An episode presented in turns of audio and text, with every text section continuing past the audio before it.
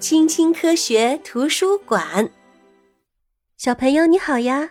我是爱讲故事的小爱姐姐，欢迎你的收听。看，前面有一条大河，怎样穿过这条大河？怎样在水上捕鱼呢？一万年前啊，人类想到了一个好主意，把树干的中心挖空，这样它就能浮在水面上了。船就这样诞生了。不久以后，人们就在船的上面加上了一张帆，这样船就能借助风力航行啦。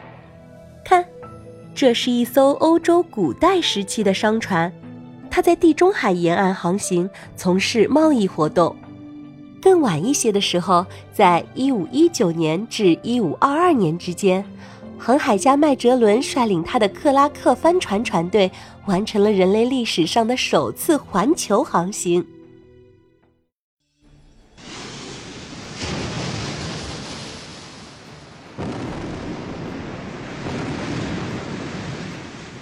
在三百年前啊，两国开战大多选择在海上，海战非常激烈，庞大的风帆战列舰队奋力驶向敌船。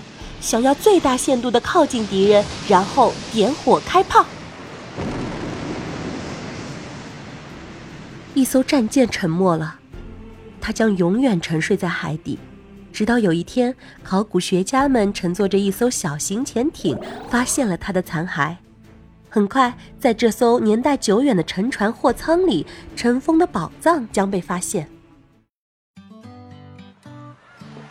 小朋友。一起去港口散散步怎么样？在这里啊，停靠着各种各样的船，可供出海游玩的帆船、快艇、豪华游艇。在长达几个小时的海上捕捞后，拖网渔船将沿着航线原路返回。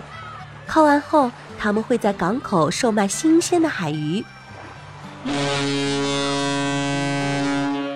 现在，出发去旅行啦！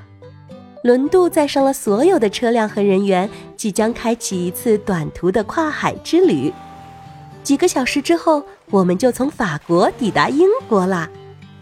我们也可以乘坐远洋游轮进行连续数日的海上旅行。通常啊，这样的轮船上设有餐厅、商店和游泳池，就像一座漂浮在海上的小城市呢。当然，还有比游轮更大的船呢。航空母舰是一种大型军舰，是一座航行在海面上的飞机场。战斗机可以从舰体上方的飞行甲板起飞。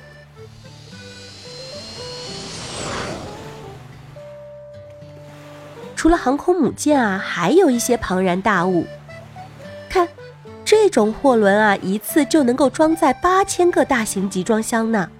超级游轮比三个足球场加在一起还要长。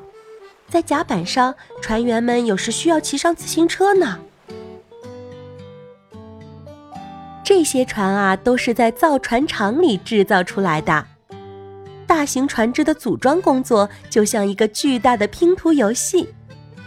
当一艘船制造完成之后啊，人们会举办一场庆祝仪式。首先要为它命名，然后啊，让它下水驶向大海，愿它顺风顺水。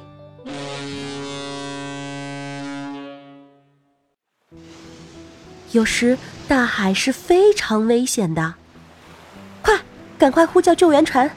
这是一艘北极地区的破冰船，它正在为一艘被困在海冰中的商船开辟航道。这是一艘全天候救生艇，它正赶去救援一艘帆船上的船员呢。他们在海上突然遭遇了风暴。小朋友，你想成为一名航海员吗？从六岁起啊，小朋友就可以在帆船学校学习驾驶乐观级帆船啦。谁知道呢？或许啊，在将来的某一天，你会驾驶一艘漂亮的三体船去参加一场环球航行的比赛呢。又或者，你可以成为一名航行在内陆河道上的水手，他们居住在一艘驳船上。小朋友，你坐过什么样的船呢？欢迎你在评论区告诉小爱姐姐哦。如果你喜欢这个故事的话，欢迎你点赞、订阅、关注小爱姐姐哦。我们下次见，拜拜。